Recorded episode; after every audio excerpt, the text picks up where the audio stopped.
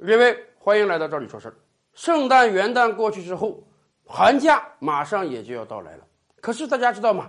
对于广大中小学生来讲，本来呀，每年的寒假也好，暑假也好，是一个很让人期待的假日。经过长时间的学习，终于可以有几十天放松下来，不用到学校去，每天可以干点自己想玩的事情了。但是对于广大中小学生来讲，今天的寒假并不一定意味着休假。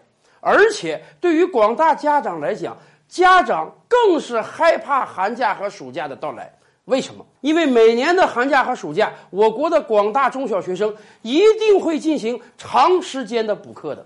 甚至很多家长抱怨说，他们觉得寒假、暑假孩子们学习的负担比平时还要重。没办法，如果你想获得学业上的进步，那你就必须付出比别人更多的艰辛和努力。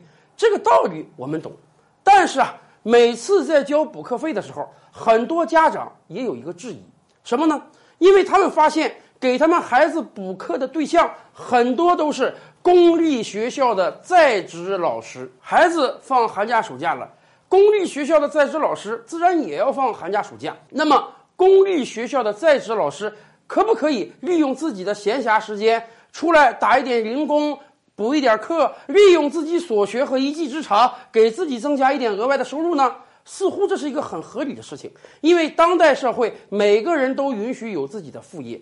但是在职老师出来进行有偿补课，我们听起来又似乎有那么一点刺耳，因为我们感觉到这是一个有损师德师风的行为。尤其是如果在职老师啊给别的学校的孩子补课啊，通过一些民办的教育机构。我们似乎还能理解，毕竟很多重点学校的好的老师，一般的孩子是享受不到他们的教育的。所以利用寒假暑假，我们花大钱请名校老师补课，家长觉得心里还多少能接受一点。可是今天我们大量的在职老师的补课，不是教别的孩子，而是教本班级的孩子，这可就有一点问题了。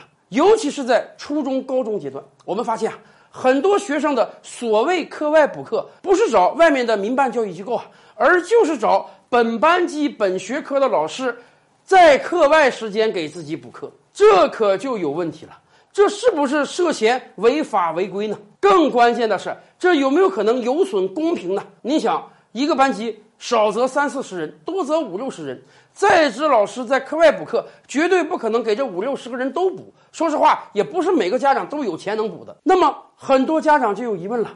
老师在外面办班，我的孩子没去。那么我的孩子在正常的学校教育的时候，能不能得到老师的公平对待呢？所以，在职老师有偿课外补课，一直是我们一个明令禁止的行为。就在前几天，中央七部委联合下发了关于加强和改进新时代师德师风建设的意见。